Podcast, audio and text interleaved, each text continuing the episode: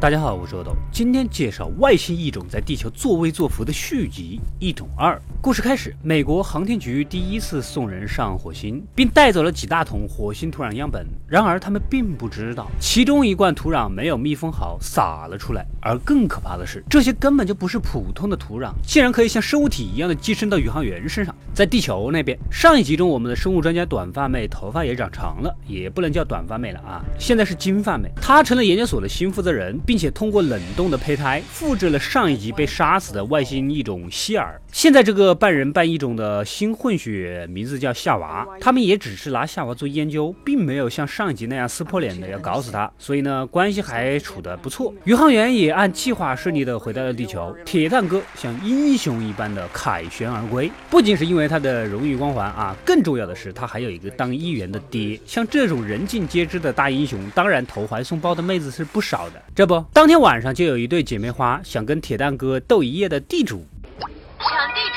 上一集说过的外星异种啊，生长迅速，并且一心只为交配繁衍后代。这俩姐妹花成了第一批牺牲品，跟受感染的铁蛋哥交配后，马上就生出了异形小孩。母体毕竟是人类，扛不住折腾就死了。铁蛋哥呢，还饶有兴趣的将两个孩子给带到了偏远的农场，带回来的土壤呢，被拿去做实验。某个研究员不小心打碎了玻璃瓶，直接就被污染的土壤样本给杀害了。这件事也惊动了高层，尸体上留着外星异种的 DNA 信息。那么。专门处理极端事情的男主就该出马了。其实研究所的金发妹啊，吸取了上一集希尔到处找男人的教训，她的研究所啊全都是女的，让夏娃根本就看不到男人，以此来控制夏娃交配繁衍的本能。可惜啊，夏娃渐渐已经感受到了在地球上有另一个同类男性。男主跟金发妹就见面了，他们在上一集里面一起耍过朋友啊，后来分手了，知道吧？两个人来到精神病医院请教一位老博士，当初就是他发现火星貌似是被异种给污染了，仅。警告千万不能去火星搞事情，而这次的几起杀人事件呢，估计就是某个宇航员被感染造成的。那么接下来肯定就是挨个排查了。正巧女宇航员呢跟老公双双被破茧而出的异种给杀死，黑人宇航员正要跟一个妹子嘿嘿嘿，就被一群政府探员给带了回去啊！我只能说老黑啊，做事别磨磨唧唧的。现在傻了吧？通过血液测试，老黑竟然没有受到感染。你这个异种，我可以告你种族歧视，你知道吗？凭什么只感染另外两个啊？歧视黑人吗？老黑啊，想去找铁蛋哥。通知他现在的情况，正好看到铁蛋哥自己抱自己的头，然后又完好无损的长起来的过程，吓得赶紧回去举报啊！后来才得知，其实老黑有点血液疾病，所以异种就没有选择感染他。但是我还是要告你这个异种种族歧视。铁蛋认清了自己无敌的事实，开始到处找小姐，各种寻花问柳，每次黑完就有一个孩子，农场的孩子都能搞一个童声合唱班。妈妈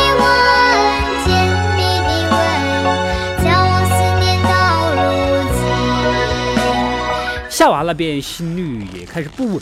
一是精神上感受到的同类，另外呢也是蜜桃已成熟，哎，这个懂吧？军方呢想利用夏娃的精神感应能力找到蓝异种。夏娃呢毕竟是复制人，还比较单纯，而且有一半的人类 DNA，于是决定帮大家。果不其然，很快就追踪到了铁蛋哥的行踪。这边呢，铁蛋哥还在撩妹，两个人这一连通啊，铁蛋哥当然也感受到了夏娃的存在，主动诈降，让男主带他回实验室。他的目的当然就是找夏娃。他们两个都是异种混血，如果交配，肯定可以生出。更加纯的一种，两人隔着玻璃就这么第一次见面了，没有谈任何车子、房子之类的，就私定了终身。幸好男主及时出现，把异种给赶走了。异种的孩子啊是越来越多，也到了孵化的时期，一个一个跟蚕蛹一样打包成了一大坨。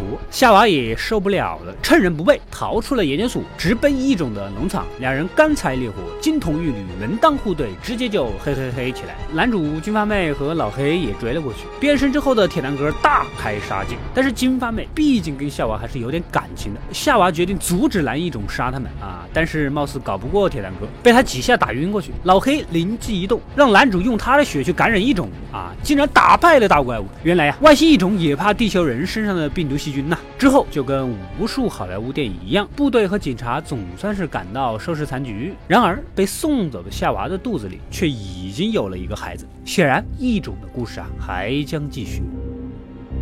好了，故事到这里就暂时结束了。这部《异种二》在第一部的三年后上映，剧情承袭前作，而且男异种之后生的几个孩子啊，还是有没死的漏网之鱼，再加上夏娃肚子里的纯异种，第三部的故事将更加丰富。如果想要继续看这个系列，就留言告诉我吧。快快订阅及关注“恶的归来了”，获取更多的电影推荐。我们下期再见。